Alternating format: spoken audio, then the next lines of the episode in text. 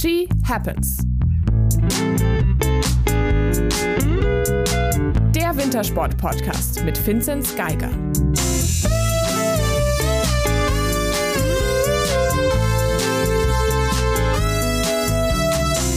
Hallo, hallo und herzlich willkommen zu einer neuen She Happens-Folge hier am Montagnachmittag. Dürfen wir ja sagen, wann wir aufzeichnen. Bei strahlend blauem Himmel, circa 30 Grad hier in Garmisch. Und ähm, ich glaube, jedem, dem wir jetzt erzählen würden, dass wir gerade eine neue Wintersport-Podcast-Folge aufzeichnen, ich glaube, ähm, der wird uns einen Vogel zeigen.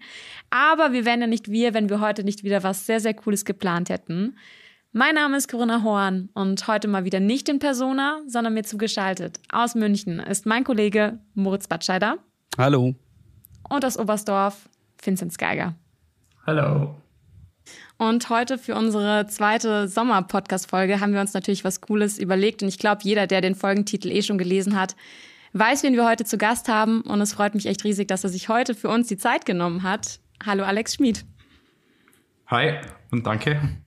Ähm, ich habe natürlich jetzt ein bisschen Instagram gestalkt die letzten Tage und habe gesehen, dass du am Wochenende noch Timmelsjoch geradelt bist. Erzähl mal, wie war's? Wie geht's dir? Wie war der Lehrgang auch?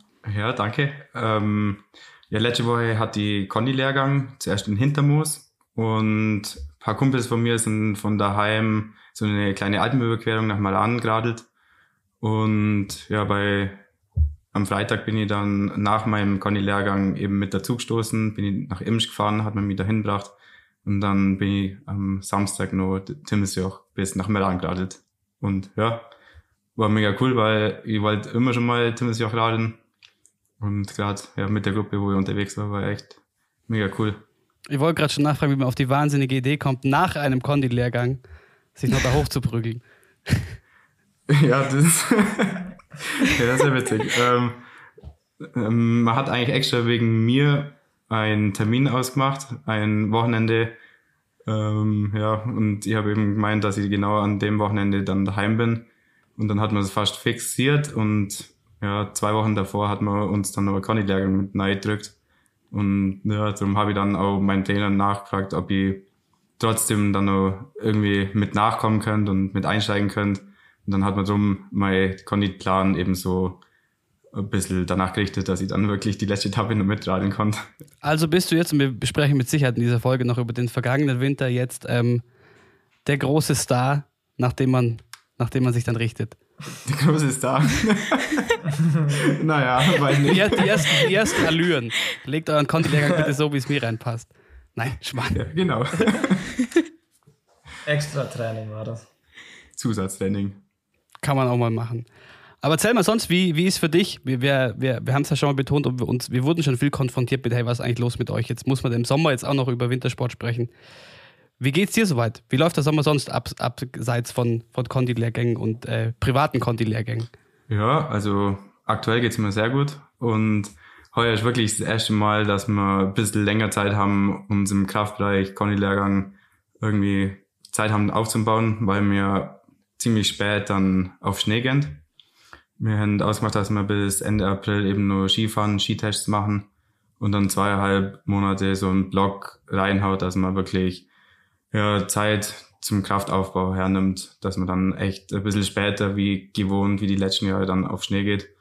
Drum ja, habe ich jetzt auch äh, mir die Zeit genommen, dass ich das von, von Ruhe an eigentlich gut aufbaue, dass ich meinen Körper wieder in die Sommerphase ähm, ja einfach ähm, drauf, ja, dass es einfach wieder gewohnt wird und dass man dann innerhalb von der nächsten Zeit auch wirklich die Ziele, was wir im Sommer haben, auch wirklich erreichen kann. Aber ist jetzt, ähm, sagen wir mal, Olympia speziell der Grund, warum ihr euch jetzt genau diesen, diesen Sommer ähm, ein bisschen länger Zeit lasst? Ähm, eigentlich wollten wir das letztes Jahr auch schon machen, aber Corona-bedingt hat man ja da keine Möglichkeiten mehr gehabt. Ähm, letztes Jahr war es dann eben so, dass es sehr, sehr gute Verhältnisse gehabt hat im April, Mai, wo wir uns echt ein bisschen in den Arsch bissen haben. Und heuer war es dann auch wieder so ein schneereicher Winter, ähm, super Bedingungen im, im Frühjahr, wo man eigentlich wirklich im Sommer jetzt nicht immer vorfindet, weil auf dem Gletscher bei 30 Grad, ja, muss man echt Glück haben, dass dann der, der Schnee dann friert und dass man dann sehr gute Bedingungen vorfinden können. darum haben wir das dann so ausgemacht, dass wir länger ja, in der Saison, nach der anstrengenden Saison einfach länger fahren. Aber da haben wir wirklich, wir waren nur in Form, wir waren nur topfit und mussten dann nicht nach, ja, im Sommer dann wieder unsere Form aufbauen, sondern konnten so dann echt optimal uns ja, mit dem neuen Material beschäftigen und ähm, jetzt konnten wir Ruhe in Sommerpause, dass wir echt für den nächsten Winter dann wieder gerüstet sind. Und jetzt längerer Block, Conditraining, heißt ja vielleicht auch mehr Zeit sonst mal irgendwie äh, zum Abzuschalten und das ist ein Sommermodus äh, erwähnt. Was, was, was heißt denn Sommermodus? Was macht man eigentlich in Fischen so im Sommer? Ich weiß es gar nicht so genau. Sonnen.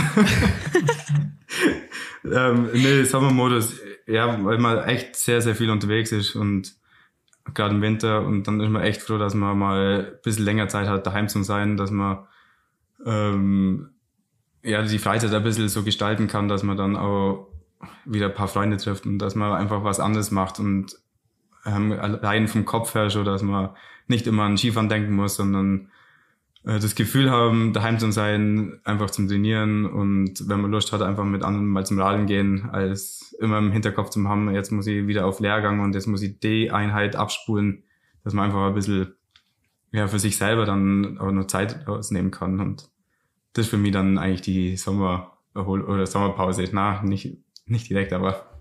Der Sommermodus. Der Sommermodus, danke. Dann tut uns ja vielleicht fast ein bisschen leid, dass du jetzt wegen uns wieder an Skifahren denken musst. Sorry dafür. Wir sprechen ja momentan nur über Conny Lehrgang.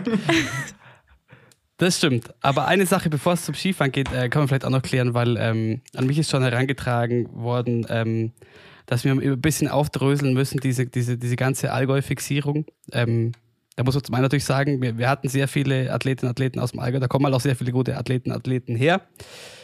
Ähm, wie kommt ihr zwei denn eigentlich zueinander, Finzi? Magst du das vielleicht mal kurz, kurz an, weil du schon im Winter meinst, hey, der Alex, das ist gar kein Problem. Ich weiß gar nicht, ob er dich überhaupt gefragt hat, aber das ist jederzeit, können wir das machen.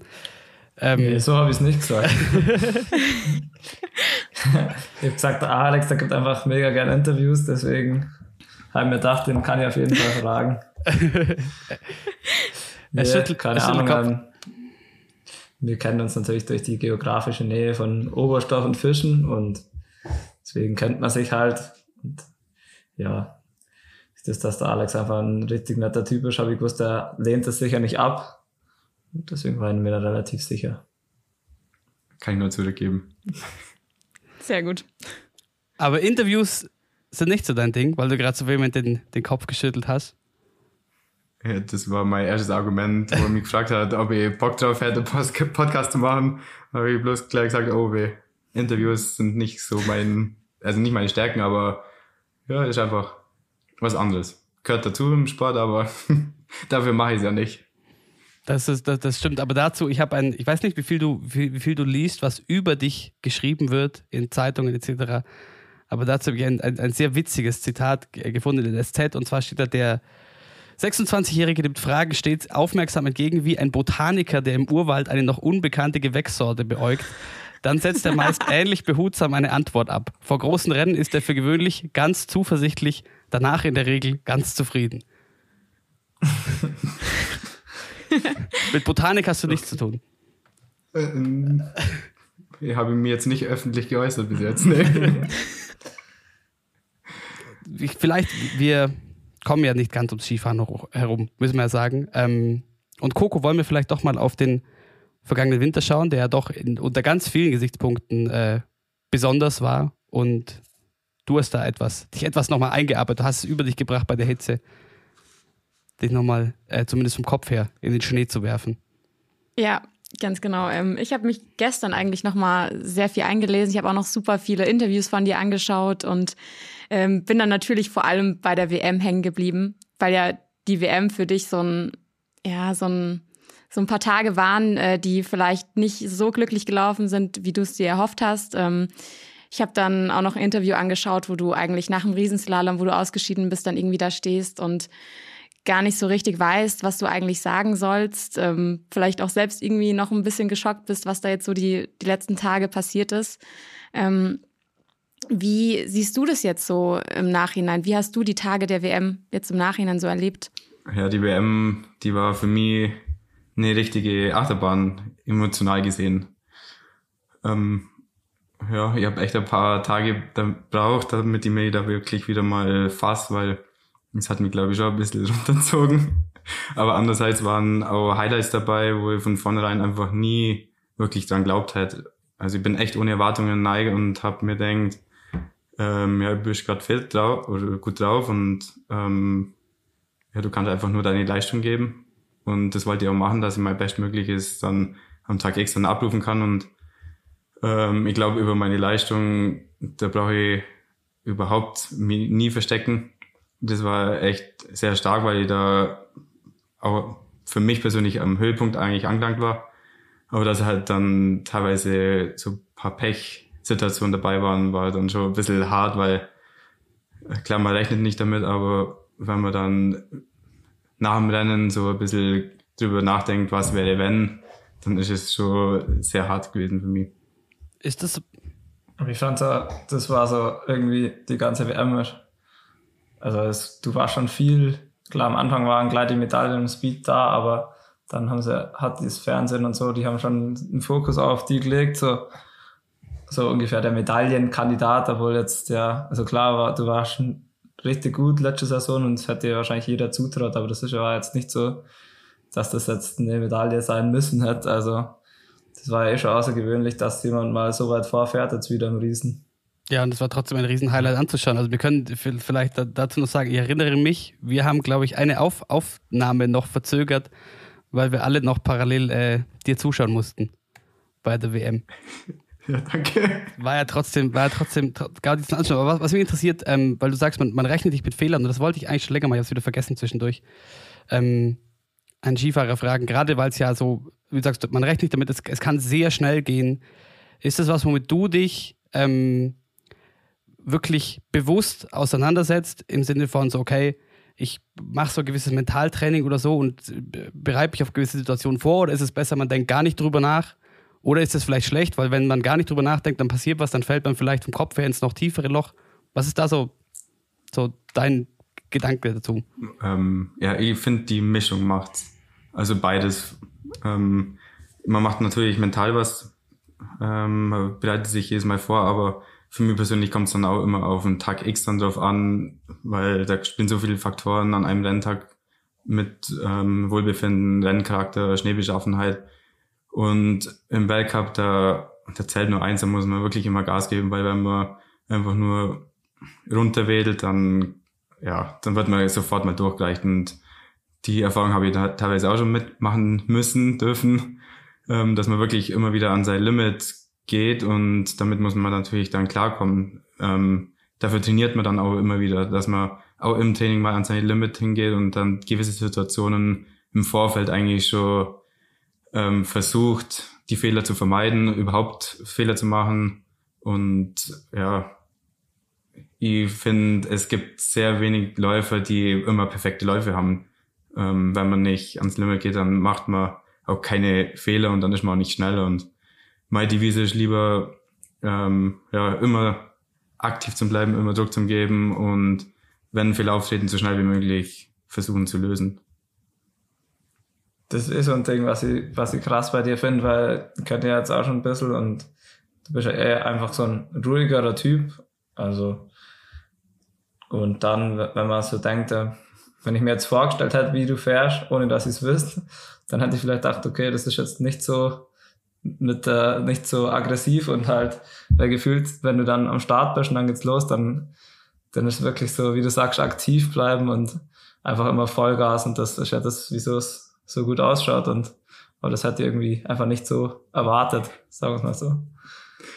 Ja, es ist auch vieles materialabhängig, sage ich jetzt mal, weil ähm, ja, es gibt verschiedene Ski, verschiedene Setups, wo dann auch sehr giftig sind und ähm, gerade WM bin jetzt nicht reingegangen und äh, habe gesagt, so jetzt zerstöre ich die Welt, ich riskiere jetzt alles, entweder geht's auch oder nicht. Das ist echt ein bisschen, es kommt ein bisschen falsch rüber oder anders rüber, ich, ich habe ein sehr gutes Setup gehabt, was ich schauen muss, dass ich wirklich hinterherkomme. Und das macht es auch wieder aus, wie, ja, was ich vorhin angesprochen habe mit den verschiedenen Faktoren. Ähm, ja, wenn man was unter den Füßen hat, wo man wirklich, wo auch Fehler verzeihender ist, dann ist man meistens nicht so schnell. So schnell. Oder es gibt auch ähm, Skivas halt richtig anschieben, je nachdem, ob es flach ist, ob es steil ist, dann muss man halt da immer ein bisschen schauen. Und dann kommt die eigene Aktivität halt mit dazu. Aber ich versuche trotzdem immer die Mischung zu finden. Aber du scheinst ja über diese Saison, es war ja alles in allem eine, also weiß nicht, wie du selber siehst, korrigiere mich gerne, aber jetzt von außen betrachtet eigentlich so eine, eine sehr gute Saison für dich. Auch in dem Pool vorne mit drin, der Top 15, wenn es um die Startnummern geht. Ähm, und da finde ich mal gerade schon, es sieht auch so schön aus, dein Skifahren. Und auch dazu habe ich ein Zitat gefunden, und zwar, er wirkt so langsam, weil er so schnell ist. Für alle, die vielleicht nicht ganz so tief drin sind. Kannst du das vielleicht erklären, warum man vielleicht langsam wirkt, obwohl man wirklich schnell ist? Ja, das habe ich auch gelesen.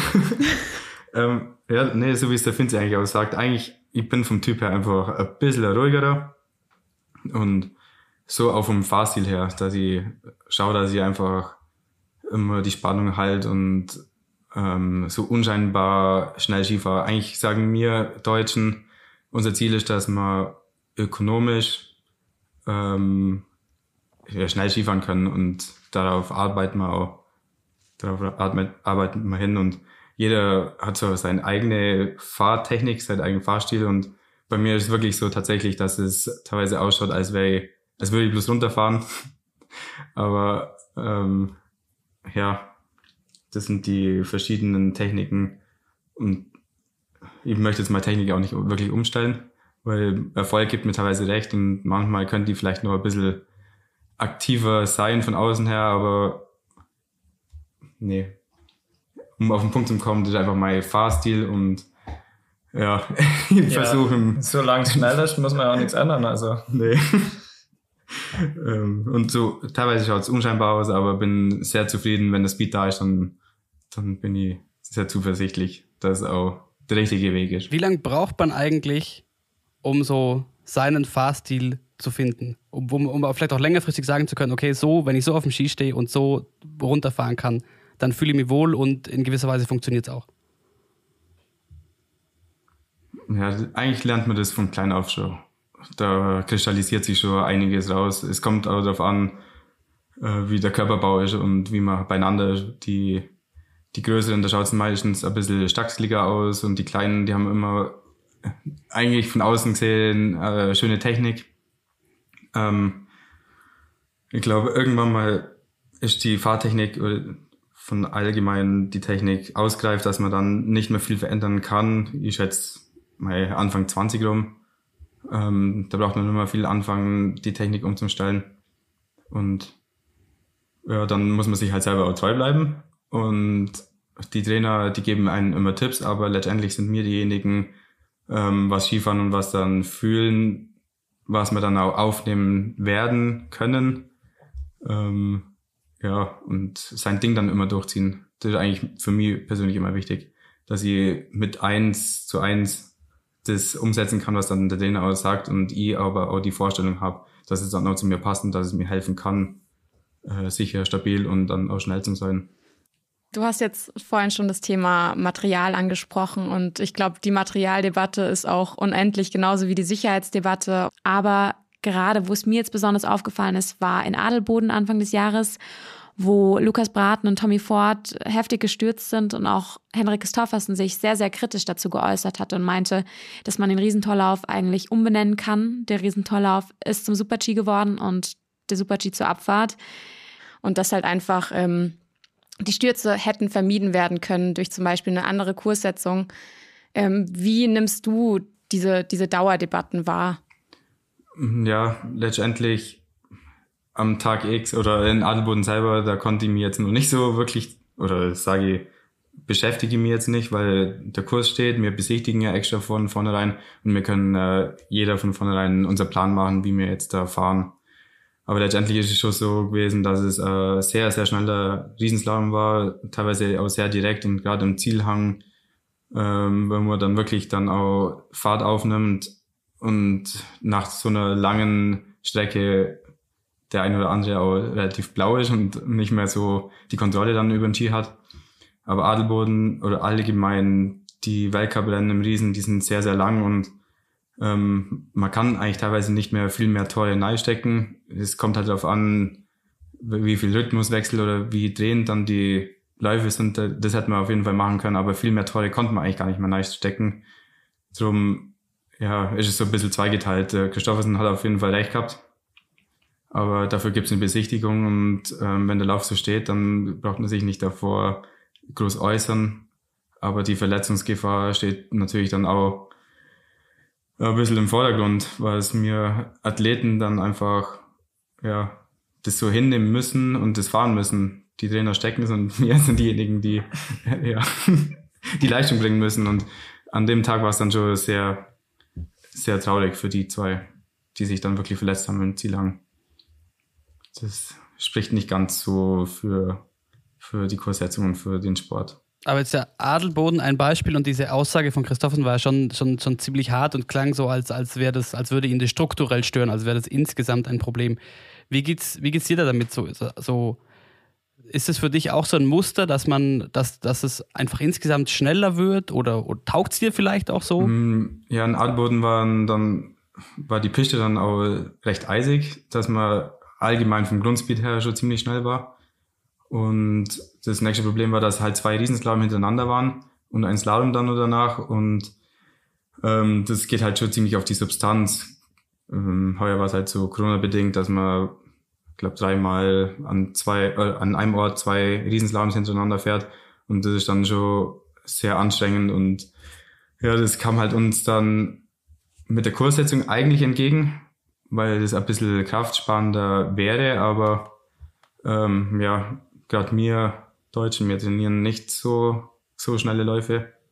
Und der Christoffersen ist ja natürlich auch technisch orientiert und jeder weiß, dass der Christoffersen drehende, enge Läufe ähm, bevorzugt und darum hat er sich da schon sehr öffentlich weit aus dem Fenster lehnen ja, wollen, dass man da irgendeinen Punkt setzt. Aber was bevorzugst du? Aber wie, wie geht's dir? Also mir persönlich, ja, ich mag es auch eher technisch. Technisch drehend. Nicht ganz, weiß ich nicht so schnell, aber vom Grundspeed einfach so, dass man wirklich alles unter Kontrolle hat und ähm, wir trainieren auch oft schwer und ja, darum wird es mir auch mehr entgegenkommen. Also alle Weltcuprennen sind gut technisch orientiert und Allboden ähm, ist eigentlich bloß der letzte Hang, was relativ steil ist. Also ist generell so, dass du eher der Meinung bist, dass es so passt. Also nicht, dass man jetzt sagen muss, müsste, ja, man muss jetzt alle Rennen entschärfen oder man muss generell schauen, dass man langsamer fährt im Riesen. Mm, das hat man alles schon wegen Verletzungsgefahr mit den Skiradien das Thema schon aufgegriffen. Aber jetzt aktuell denke ich, dass es vielleicht ein bisschen kürzer auch tun würde, ein bisschen kürzer und dafür ähm, ein bisschen anspruchsvoller von, von der Kurssetzung her. Also, dass man Tempo rausnimmt, ja. Weil auch im Speedbereich macht man jetzt momentan äh, mit der Flurgeschichte, soll man jetzt Flur wachsen oder nicht? Und dass man jetzt noch nicht auf den grünen Zweig kommen, weil es schwierig ist, ähm, ja, dass man halt da auch Tempo rausnimmt. Und ein Riesenslalom, ja, also bin ich eigentlich auch Christophersens Seite, aber so öffentlich ähm, ja, bewahrheiten. Aber zu der Flurgeschichte ganz kurz, weil ich meine, ich habe letztens das gelesen, ne, war es nächstes oder übernächstes Jahr, wo es dann endgültig verboten sein soll? Also im Langlaufbereich wird das ja schon länger diskutiert und das ist ja ein ganz kompliziertes Thema, da muss man, glaube ich, mal eine extra Folge machen. ähm, aber das ist, das ist ja so eine EU-Richtlinie im Endeffekt und das Flur an sich ist ja gar nicht so schädlich, sondern es gibt irgendwie ein spezielles Flur, das eben verboten werden sollte, weil es anscheinend umweltschädlich ist. Aber die, ich glaube, also die ganzen Skifirmen und die Wachsfirmen, die sind eigentlich gar nicht so ähm, darauf eingestellt, dass man das dann wirklich verbietet, weil das, was man sonst dann hätte, ist wahrscheinlich auch nicht viel besser für die Umwelt und deswegen wird es, glaube ich, immer wieder jetzt Jahr für Jahr immer wieder verlängert und verschoben. Man sagt, ja, man bemüht sich schon darum, dass man das mal machen könnte, aber eigentlich wird es einfach noch ein paar Jahre dauern. Ja, es gibt zwei ja, große Probleme, glaube ich. Ein, zum einen ist es noch nicht ganz hundertprozentig nachweisbar, ob der Belag jetzt Flur drin hat oder nicht. Also man hat schon was entwickelt für die Alpinen, aber heuer haben sich die Messwerte einfach komplett gestreut. Jede Messung hat irgendwas anderes anzeigt. Und das will man jetzt die nächste Saison einfach nochmal mit einbauen.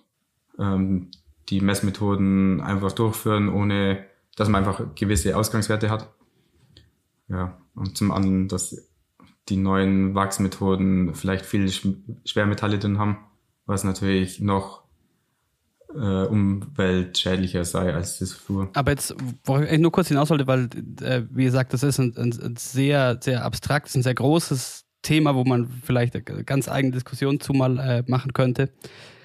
Aber eben gerade weil es so abstrakt ist und gerade halt auch für, für, für, für viele Leute, die nicht äh, jeden Tag dreimal Ski wachsen, ähm, jetzt mal ganz platt gesagt, was, was würde es für dich als Athlet jetzt zum Beispiel bedeuten, wenn jetzt morgen Flohwachse verboten wären? Theoretisch. Nicht viel, also für mich wahrscheinlich nur ein bisschen mehr wie für einen Alex, aber im Endeffekt betrifft mich das ja dann nur indirekt.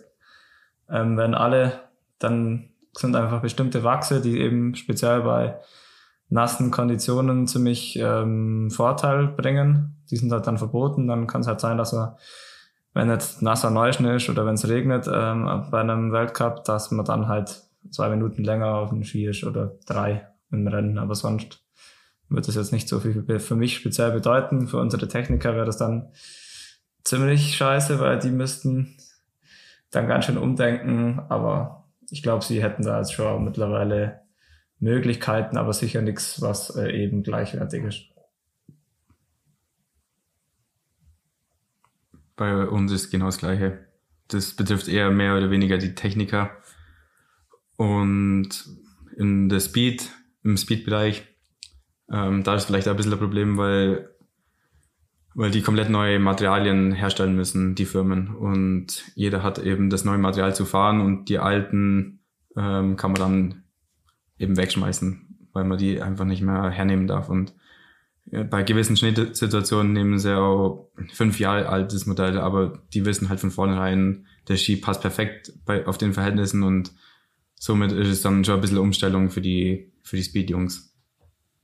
Kommen wir vielleicht mal, nachdem wir gerade schon über den, den Riesenslalom gesprochen haben, ähm, weil auch ein Thema war für dich andere Disziplinen. Und eine äh, sehr offensichtlich, nämlich die, die ganzen Parallelgeschichten, ging gleich gut los für dich der Winter mit dem Podium in Lech. Und äh, WM haben wir auch schon kurz angeschnitten. Ähm, und ich würde aber gerne, weil immer noch, es ist immer noch so, es wird immer so viel gestritten darüber, gerade auch bei der WM war ja, war ja war eine riesige Diskussion zum Beispiel, also auch harte Aussagen. Federica Brignone hat zum Beispiel gesagt, dass nach dem WM-Rennen, das war das unfairste Rennen meiner Karriere. Ähm, und es wird viel über den Sinn oder Unsinn dieser Veranstaltungen äh, gesprochen. Ich würde mir jetzt mal denken, du magst sie an sich sehr gerne. Es läuft ja im Großen und Ganzen da, da recht gut auch. Ähm, was mich aber interessiert, ist das Thema, diese, die, auch die, die Trainingsmethode, weil es ein ganz interessantes Interview mit Wolfgang Mayer gab, der meinte, ja, man ist im DSV recht früh auf den Zug mit aufgesprungen und dass man auch im, im nationalen Bereich der Wettbewerbe hat und das auch schon ab der U14 trainiert, weil ähm, es gut ist, auch Rennformen einfach zu trainieren, in denen es einfach im Endeffekt darum geht, also jetzt nicht um den, den Let das letzte halbe Grad Hüftknick, sondern im Endeffekt es geht darum, einen Gegner zu schlagen und ähm, man sich im Training sonst oft zu sehr auf, auf technische Details einschießt. Hast du auch den Eindruck? Ja, natürlich. Ähm, jedes Mal, wenn wir trainieren, fahren wir für uns selber. Wir sind für uns selber fokussiert und ähm, jeder andere Störfaktor ähm, ja, versucht man eigentlich zu vermeiden, irgendwie ähm, äh, gerade mit den Parallelgeschichten, das bringt, glaube ich, schon einen ein bisschen vorwärts, weil, weil das andere Faktoren sind, was man einfach nie wirklich planen kann. Sonst ist man immer auf sich komplett fokussiert und auf einmal sieht man jemanden neben einem fahren und ähm, ja, wird gezwungen, dann schneller zum Fahren wie derjenige. Ähm, zum einen ja, ist es eine gute Trainingsmethode, dass man nicht nur immer auf die Technik schaut, sondern dann auch schaut, dass man die schnellstmögliche Linie dann fährt. Ähm, aber so richtig parallel trainieren wir dann sowieso nicht, sondern schon immer mit einem Kurs. Erstens wegen der Verletzungsgefahr und zweitens sind wir nicht so viele Leute und es ist ein Mordsaufwand dann ähm, zwei Gates einzubauen und äh, zwei Kurse da zum Stecken. Und ja, ich finde es gut, dass die Kleinen auf jeden Fall mit einbauen, aber wir haben das jetzt nie so wirklich äh, ja, trainiert. Man hat vielleicht zwei, drei Mal davor enge Radien gesteckt und mit dem Startgeld ein bisschen was probiert, aber sonst haben wir nie eins gegen eins äh, zusammen trainiert. Da gab es diesen Winter ein sehr lustiges Video vom, vom Sebi, wie er an diesem Startgate, äh, sagen wir mal, gescheitert ist. Ich habe die Ehre gehabt, dass ich das filmen darf. ah, okay. Geil. Das, das sah sehr lustig aus. Da ist sehr, sehr viel Witziges auch auf Social Media passiert. Ich weiß nicht, ob man das noch irgendwo findet. Ja. Ähm, aber äh, weil wir jetzt gerade beim Thema Training waren, dann schauen wir doch mal auf diesen, auf diesen Parallelwinter, in dem für dich viel Gutes, vielleicht wie auch weniger Schönes passiert ist. Wie schaust du so zurück auf, auf den Winter, speziell jetzt in dieser sehr nischigen, sehr umstrittenen Disziplin? Ja, für mich persönlich ist es so ein bisschen ein Spaßevent. Es ist zwar Weltcuprennen und darum nehme ich das auch sehr ernst. Viele nehmen das sehr ernst. Eigentlich alle, wenn sie da an den Start gehen, weil wir können ja sowieso nichts ändern an der Regelung momentan. Ähm, und ja, mir macht es einfach unheimlich Spaß, ähm, weil es, weil die Läufe erstens nicht so lang sind und die Tor, äh, Torabstände sind sehr kurz und man muss ja mit dem Riesenslam fahren. Das heißt, dass man sich ziemlich schnell bewegen muss und ähm, ja, das kommt mir alles ein bisschen entgegen und dass man Mann gegen Mann fährt, finde ich einfach eine ja, witzig, coole Sache. Und ich gehe da eher mehr oder weniger ein bisschen lockerer an den Start und ähm, da gilt es eben so möglich auf sich zu konzentrieren und auf sich zu fokussieren. Und das ist mir bis jetzt echt super gelungen. Drum, ähm, drum kommt es mir entweder ein bisschen entgegen oder macht mir halt auch einfach Spaß. Und äh, ja, bin da, man hat ja auch gesagt, dass es ein bisschen mehr äh, mit einbaut wird, dass man die Kombi vielleicht ähm, abschafft und mehr Parallelevents mit einbaut, aber da gab es jetzt wirklich sehr, sehr viel Kritik nach, nach der WM und ja, das ist einfach verständlich, weil sowas Unfaires im Nachhinein ähm, ist echt, das hat man einfach nicht in der Hand als Athlet. Und ich persönlich habe das auch während dem Rennen überhaupt nicht mitgekriegt, dass jetzt ein Lauf der schneller ist oder nicht. Ich habe einfach nur auf mich konzentriert und geschaut, dass ich von Lauf zu Lauf meine Leistung bringe, aber ich habe gar nicht gewusst, dass ein Lauf wirklich ähm, ja gute halbe Sekunde einfach langsam ist und sowas darf überhaupt nicht sein. Ja, das wollte ich dich jetzt auch eh noch fragen, weil ähm, Felix Neureuter, also gerade Felix Neureuter hat sich ja eigentlich während dem Team-Event unfassbar drüber aufgeregt, ähm, was es eigentlich für eine Ungleichheit ist und für eine Wettbewerbsverzerrung, dass der rote Kurs ja doch so viel schneller ist. Und ähm, er war ja auch irgendwie kurz davor, einen Renndirektor Markus Waldner noch anzurufen und hat auch gesagt, es ist einfach keine gute Werbung für den Skisport, eine Katastrophe und ähm, er will so ein Format nicht bei der WM sehen. Das ist jetzt natürlich auch irgendwie so ein bisschen kontrovers, weil du gerade im Parallelevent super gut bist. Aber ähm, kannst du das jetzt schon auch irgendwie so, so gewissermaßen nachvollziehen? Können, würdest du jetzt auch sagen, okay, wenn das jetzt abgeschafft wird, dann ist es jetzt nicht so nicht so eine Tragik oder wie siehst du das Ganze? Ja, letztendlich früher gab es die Spaß-Events auch in den Städten und das war alles mit einem Slalom-Ski. Das waren ja die Parallelslaloms und die waren ja mega cool. Die habe ich auch richtig gefeiert und fand es auch sehr gut, dass man das mit einbaut hat, dass man auch unseren Skisport ähm, in die Städte bringt und ja, sowas hat echt ähm, Zuschauer angelockt und das war schon Werbung für unser Sport. Aber das ist halt auch ein bisschen in die falsche Richtung entwickelt, weil mit dem Crossblocken das auf einmal auch unfair wurde zwischen den großen und den kleinen Athleten. Da gab es auch einen riesen Streitfall. Und man wollte es halt einfach nicht abschaffen. Man wollte es beibehalten und dann hat man ähm, gesagt, ja gut, dann kann man das auch mit dem Riesenslalom-Ski machen. Das tendenziell ist ja genau das Gleiche. Und ja, am Anfang war das Thema dann wieder mit Verletzungsrisiko, dass es mit den Riesenski vielleicht ein bisschen schwieriger sein wird. Aber am Event selber hat sich da dann auch nichts geändert, auch das Format. Und ich weiß, dass der Felix früher das auch gefeiert hat und der war auch mega stark.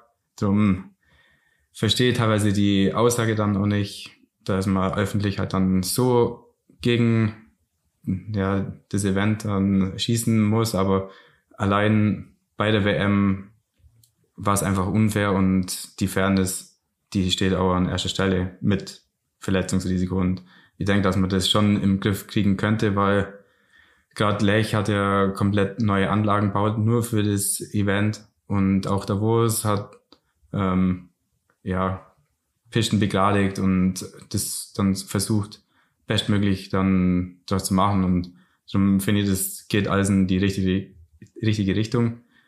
Und man muss halt dann irgendwie schauen, wie man das dann am besten löst für die Zukunft, dass es dann für jeden fair ist und dass es dann auch passt. Weil generell irgendwie kommt es einem eh so vor, als das Event an sich, also am Anfang hat, hat man es irgendwie, also so ist mir gar, gar nicht so ernst genommen, so als Zuschauer. Aber irgendwie angeschaut hat man sich's immer und es war einfach ein cooles Event. War immer, also so, es war einfach Action jeder Lauf. Und ja klar, dann wenn es halt einfach unfair wird, macht es keinen Sinn. Aber im Endeffekt muss man halt einfach ähm, möglichst fair, wenn sie jetzt extra schon begradigen, dann wird es schon halbwegs fair sein. Und wenn der eine Kurs dann, wird man wahrscheinlich nie ändern können, dass der eine Kurs vielleicht minimal besser ist oder schlechter. Aber wenn es zum Schneien anfängt, dann ist es auch minimal schlechter oder ja, Sichtverhältnisse. Das ist ja, nie, man wird es nie perfekt fair haben. Aber natürlich, wenn es dann so offensichtlich unfair ist, dann macht es gar keinen Sinn mehr. Ja. Für mich persönlich hat es ja auch nicht den gleichen Steinwert wie der normale Riesenslalom oder ähm, wie die Klassiker, Abfahrt und sowas. Aber da ist dann genauso, das ist auch ja, Freiluftsportart und dann kann man mit der Sicht wieder Probleme haben, mit dem Schneefall, wie es der Finzi gesagt hat. Der, während dem Rennverlauf, ja, in der Abfahrt sagt man dann auch nicht, ja, wenn es dann zwei Stunden später die Nummer 34 fährt, ähm, hat bessere Sicht gehabt und hat ja, die vielleicht gewonnen, dann ist es auch eine gewisse Fairness, was dann eine Rolle spielt. Und bei dem ja, Parallel-Event jetzt mit dem neuen Regelung, dass man kein K.O.-System mehr macht, sondern einfach Run, Rerun, dann ist es für jeden dann wieder gleich, sofern eben ja, die Piste und die Hangneigung passt. Das war ja auch, auch ein Problem bei der, bei, der, bei der WM eben. Der eine Kurs war deutlich langsamer und das Kompensationssystem hat dann auch nicht so wirklich funktioniert. Ähm, und, weil das wäre nämlich, das wäre nämlich natürlich die logische Folgefrage, was kann man machen, um das Fähre zum Anhang begradigen, ist ja erstmal das, was irgendwie nahelegt, einfach gleiche Bedingungen schaffen. Das ist nochmal eine andere Geschichte, was man da in Lech gemacht hat. Da gab es äh, auch viel Kontroverse außenrum, weil man quasi illegal diesen Hang umgegraben hat. Da können wir vielleicht einen, einen Link hier anfügen für diejenigen, die das interessiert. Aber was glaubst du, wie, wie entwickelt sich das weiter? Also wird das, wird das noch mehr kommen und, und, und hat das vielleicht doch auch, wenn man bestimmte äh, Kinderkrankheiten in Anführungszeichen behebt, das Potenzial, irgendwann so ernst genommen zu werden wie andere Disziplinen? Oder glaubst du, das bleibt bei so einer, in Anführungszeichen, Modeerscheinung? Ja, ich kann jetzt bloß meine Meinung sagen. ähm, was ich mitbekommen habe, dass auf jeden Fall die Zuschauer, die Einschaltquoten auch höher sind als beim normalen Riesenslalom und ähm, dass es schon gut ankommt, aber letztendlich sind mir Athleten halt diejenigen, die das leisten müssen, die dann wirklich auch am Start sein müssen und äh, man will es so fair wie möglich für alle machen, einmal Speed-Disziplin, einmal Technik-Disziplin. Heuer war der erste Plan, dass vier Parallelrennen mit dazu kommen, dafür aber weniger Riesenslalom, dass dann für den Gesamtweltcup dann wieder Fairness zwischen Speed und Technik gibt. Aber da ja, hat man das jetzt auf jeden Fall wieder umgeändert. Ähm, dass man da irgendwie eine Lösung findet, dass trotzdem die Top-Athleten an dem Spaßevent dann mit dabei sind und das gleiche Geld gibt, aber irgendwie mit dem Gesamtweltcup vielleicht ein bisschen außen vor lässt. Dann glaube ich, dass es äh, ähm, schon eine Zukunft hätte. Und deshalb haben wir auch einen neuen FIS-Präsidenten, den ehemaligen Head, CEO, Chef und ähm, ich weiß nicht, wie der dazu steht, zu dem Parallelrennen. Ähm, ich weiß auf jeden Fall, dass er mit der Kombi die wieder einführen will oder weiterhin ja, bestehen lassen will. Darum bin ich sehr gespannt, was dann in Zukunft kommen wird. Jetzt zum Thema neuer FIS-Präsident, da können wir euch zwar eigentlich direkt mal streiten lassen, weil eine seiner ersten Aussagen war, er will äh, erstmal alle anderen Sportarten auf das Niveau des alpinen Skisports anheben. Äh, der Finzi hat das natürlich direkt etwas anders gesehen. Das habe ich nicht gesagt. Ich habe ich habe es natürlich schon anders gesehen, ähm, weil ich nicht denke, dass alle anderen Sportarten so weit weg davon sind. Also ich glaube, die nordische Kombination und Ski Alpin zum Vergleichen ist ein bisschen eine andere Kategorie von der gesamten Größe her. Da ist natürlich das Niveau nicht ganz so von den Medien und allem drumherum. Aber dann, wenn man halt dann die Sportarten wie Skisprung sieht, wo halt einfach ein riesen mediales, mediale Aufmerksamkeit haben, äh, ich glaube, da ist halt vom Niveau her schon auf jeden Fall mindestens gleichwertig mit dem Ski Alpin. Also von Einschaltquoten her, glaube auf jeden Fall mindestens doppelt so viel. Ähm, aber das ist vielleicht noch ganz gut, um das zu verbinden mit dem, ähm, was für eine Zukunft hat vielleicht so ein vermeintliches Spaß-Event wie die, wie die Parallelveranstaltungen. Und weil ihr beide jetzt auch schon öfter von Einschaltquoten gesprochen habt, ist es, glaubt ihr zwei, dass das ist, was euch noch mehr beschäftigen muss? Wir haben da im Winter schon mal drüber gesprochen, im Langlauf, wo zum Beispiel Peter Schlickenrieder, der deutsche Bundestrainer, meint, hey, man müsste die Rennwochenenden komplett umstrukturieren, um das attraktiver zu machen fürs, fürs TV-Publikum und fürs Publikum vor Ort. Ähm, ist das was, wo ihr Angst vor habt, dass sich euer, euer Sport verändert und Sachen, die man eigentlich gerne macht, verschwinden zugunsten von Formaten und Wettkampfformen, die sich halt einfach besser verkaufen lassen? Ich glaube, das ist ähm, unterschiedlich. Also bei uns speziell, ich habe da jetzt nicht direkt Angst davor, aber klar, bei uns äh, es richtet sich einfach nach den TV-Einschaltquoten. Aber deswegen haben wir eh schon quasi das Format, den einen Sprung und zehn Kilometer hat sich so herausgestellt, dass es im Fernsehen halt am besten ankommt von der Dauer her und einfach, es hat sich jetzt bei uns, für uns ist eigentlich das Event, deswegen machen wir das ja fast ausschließlich nur noch, weil es einfach am besten zusammenpasst.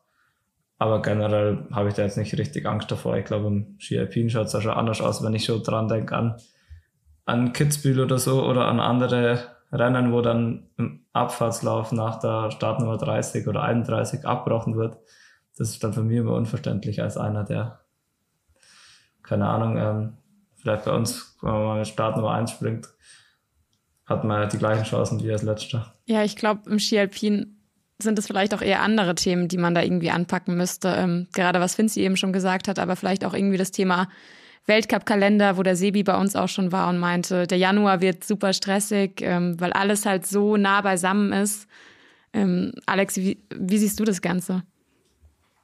Ja, mit der Planung, da kann man natürlich schon ähm, ja, einige Sachen befürworten und einige Sachen, wo man vielleicht ein bisschen anders machen wird letztendlich sind wir diejenigen, die das halt ausüben müssen. Wir bereiten uns ständig vor und wir wissen ja, oder gerade die Slalomfahrer wissen, äh, im Januar muss meine Höchstform da sein und ähm, ja, wir sind Skifahrer, wir bereiten uns darauf vor und äh, wir müssen uns natürlich dann auch dementsprechend äh, darauf einstellen. Und Skifahren bleibt immer nur Skifahren, auch wenn jetzt andere Events vielleicht dazukommen würden, solange die Grundstruktur, die die ja, Mutterdisziplinen jetzt halt nicht un unbedingt drunter leiden, ähm, bin ich persönlich für alles zu haben, weil das wird ja dann ähm, ja, ein bisschen attraktiver, vielleicht. Mal wechseln mit der Zeit und ähm, Skifahren bleibt das Gleiche, solange wir jetzt nicht auf Roller oder nicht auf Gas fahren müssten.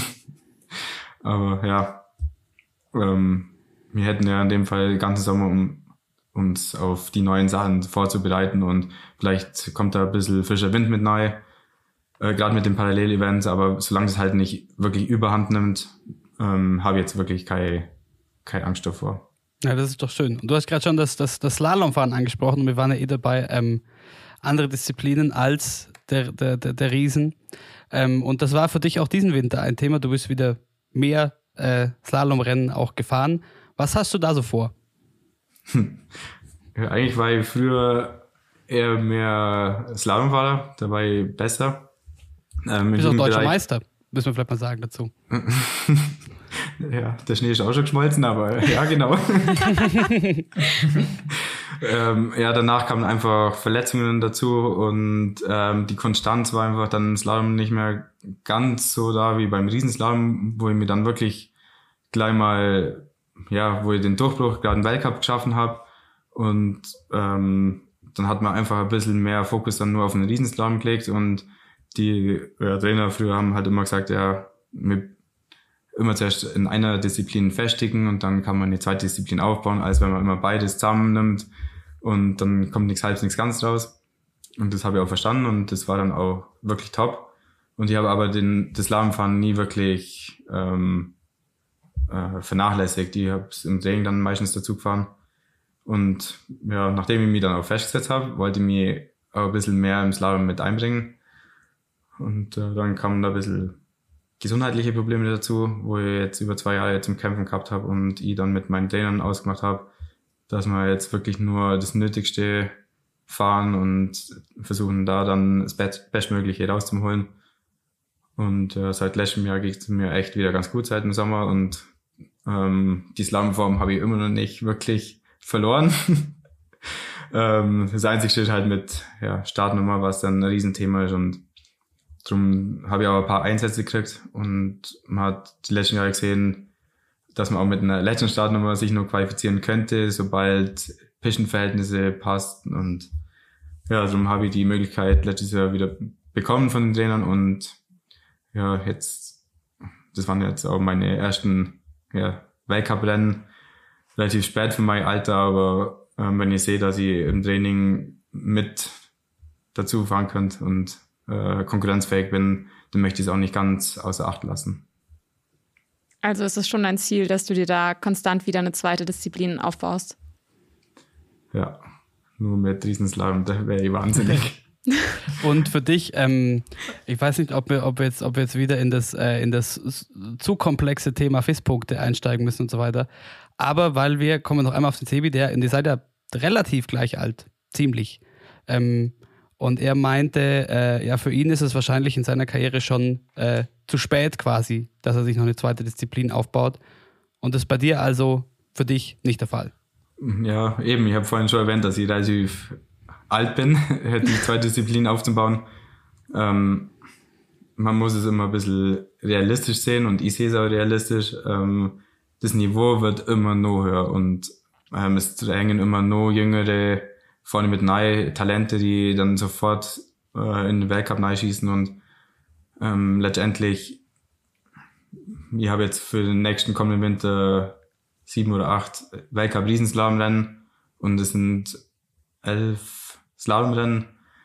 Und ja, wenn ich im Training dann eben sehe, dass ich konkurrenzfähig bin und ich eine Chance kriegen würde und alles zusammenpasst und ich keinen den Startplatz wegnehme, ähm, würde ich aber sehr gern einfach Slalom mit dazu fahren. Einfach im Rennmodus drin zu bleiben.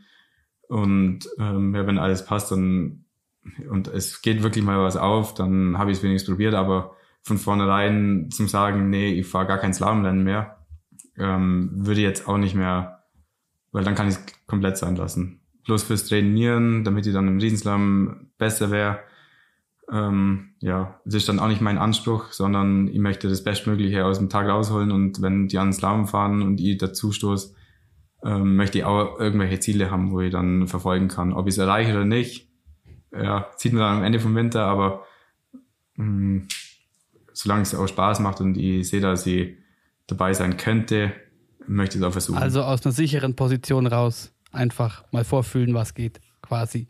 Ich hätte noch ein Thema, ähm, weil ich glaube, Finzi, du musst bald weg, wir haben auch gar nicht mehr so lange. Aber weil du gerade angesprochen hast, ähm, von Trainerseite aus hat man dir auch gesagt, und das war vielleicht so ein bisschen die deutsche Mentalität, okay, baue erstmal eine, eine Disziplin auf, festige ich da und dann kann man immer noch schauen. Ähm, passiert da jetzt aktuell was, gerade weil ja andere Nationen ähm, aufzeigen, dass es nicht so sein muss? Also das Beispiel des Winters ist ja vielleicht zum Thema die Jungen, die vorne reindrängen.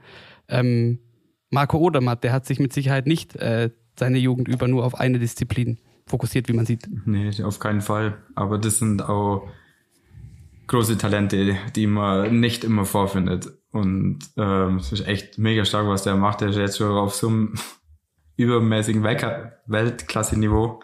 Und ähm, das haben wir Deutsche irgendwie jetzt noch nicht wirklich. Wir haben nicht so die Breite, nicht den Nachwuchs, wo man sagen kann, ähm, ja, wir sind super breit aufgestellt und wir können alles fahren. Ähm, Gerade im Europacup sind zwei Riesenslalomfahrer, ein 97er und ein 2001er. Und danach ist halt einfach schwierig.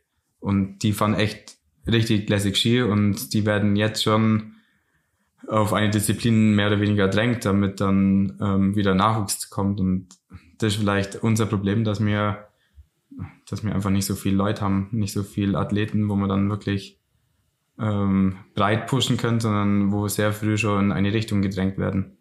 Damit man quasi überhaupt die Disziplinen besetzen kann. Ja, genau. Machst du dir Sorgen um den Nachwuchs? Ja, ähm, was heißt Sorgen? Ähm, ich kann halt den aktuellen Stand sagen. Ähm, momentan sind bloß Stefan und ich in den Top 30 im Riesenslalom.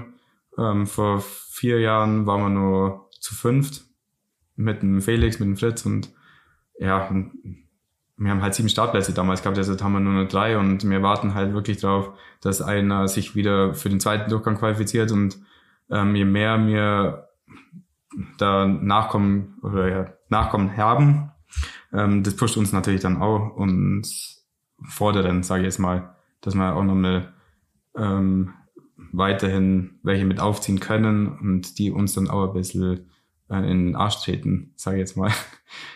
ähm, ja. Das wäre jetzt eh so meine Frage gewesen. Im Endeffekt, wenn man so die Herrenmannschaft anschaut, letztes Jahr oder speziell im Technikbereich, wenn man da so in vorspult, keine Ahnung, in fünf bis zehn Jahren, wenn man da jetzt schaut, wie viele da jetzt nachkommen, das könnte sein, dass nicht mehr viele übrig bleiben. Nee, und gerade mit dem Corona, mit unser Nachwuchs ist echt ein bisschen verloren gegangen und was jetzt verloren gegangen, aber einfach äh, die jetzigen 14-Jährigen, 10-, 14-Jährigen, die nicht Skifahren konnten und ja, das wird alles nur extremer, der ganze Sport. Ähm, bisschen Sorgen habe ich, ja. Aber gibt es jetzt irgendwie so einen speziellen Punkt, wo du sagen würdest, ähm, das könnte man jetzt gezielt ändern, dass sich das vielleicht wieder bessert? Ähm, was ich jetzt schon richtig stark finde, dass einfach die ehemaligen Skifahrer Vicky und äh, Felix sich sehr für den Nachwuchs einsetzen, allgemein für die für den Kindersport, ähm, dass man da halt wirklich öffentlich dann ähm, ja Zeichen setzt und wir versuchen auch als Vorbilder ein bisschen ähm, ja ein Hallo wach oder ein Aufweckruf ähm, zum Starten, aber letztendlich sind es dann auch die Arbeiten von den Trainern und ähm, dafür sind die auch da, dass sie dann den Nachwuchs fördern. Es gab, glaube ich, neue, neue Strukturen im DSV, neue ähm, Fördergelder, wo sie dann wirklich aktiv auch in Nachwuchs, ähm, ja, Nachwuchsförderung dann das Geld reinstecken und das finde ich schon sehr, sehr wichtig, dass man da dann ähm, ja, neue, äh, neue Kinder, neue Athleten findet und äh, halt das Ganze dann in Zukunft dann auch stemmen werden. Aber das ist vielleicht auch ein springender Punkt, oder? Weil wir, wir dachten eh schon mal, dass wir da mal eine Spezialfolge zu machen, hey, was, was kostet eigentlich so ein, ein, ein Wintersportkind, vielleicht gerade im Ski-Alpin-Bereich, dass man sich über, über neue Fördermethoden und Gelder vor allem Gedanken machen muss, weil es ja schon auch den, den, den Kanon gibt. Es gibt einfach leider nicht so viele Familien, die sich das leisten können, ein oder gar mehrere Kids, wie jetzt äh, in deiner Familie zum Beispiel, halt dann den ganzen Winter quer durch Europa zu schicken. Ja, das, genau das ist das Thema, dass es halt sehr viel Geld kostet, die ganzen Liftkosten, Materialkosten.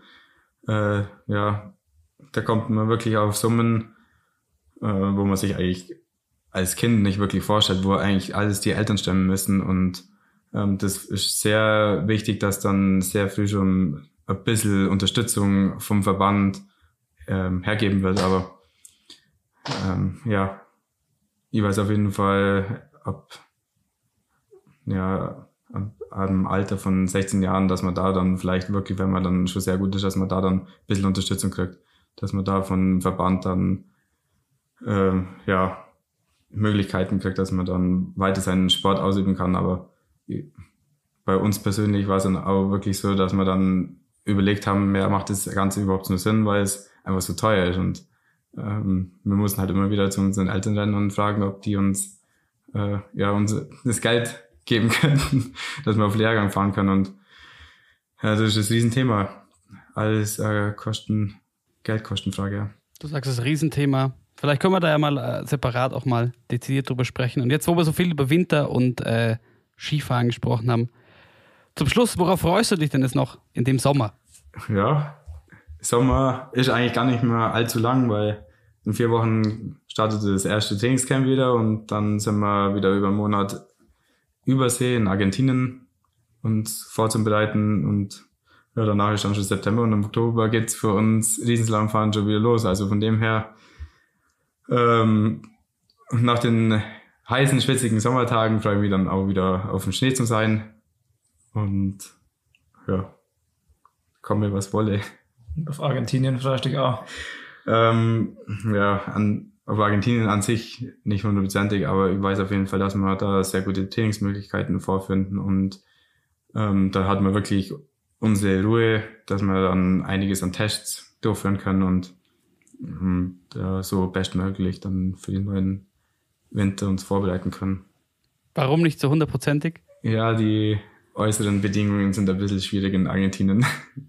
Wir sind ganz unten im Feuerland, landschaftlich sehr, sehr schön, aber ja, all, allgemein die Infrastruktur, die ja, Wohneinrichtungen sind äh, nicht ganz so wie bei uns, ein bisschen gewöhnungsbedürftig und mit dem Essen haben wir dann ab und zu mal ein bisschen Probleme, aber ja, man hat nicht überall Luxus und das wissen wir, da steht eben unser Training im Vordergrund und die anderen Rahmenbedingungen muss man sich so schaffen, dass man dann auch gut durchkommt.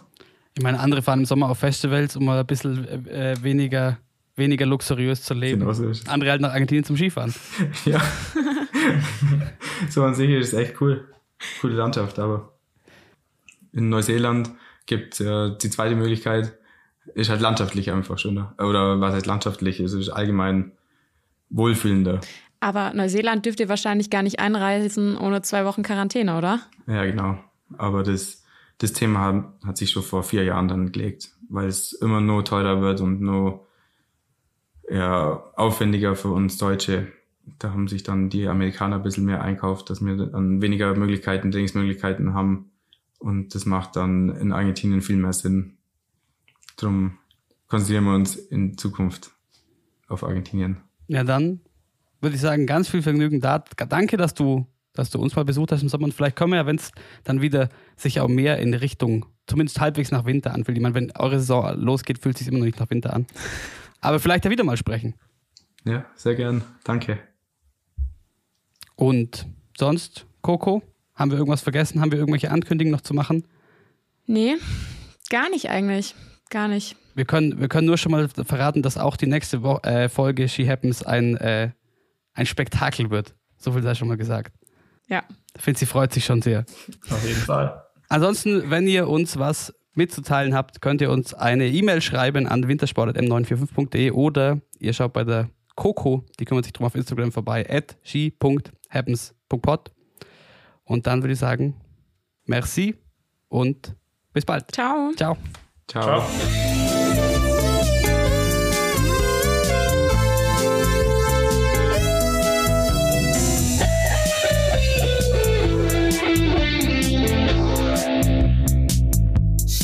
happens.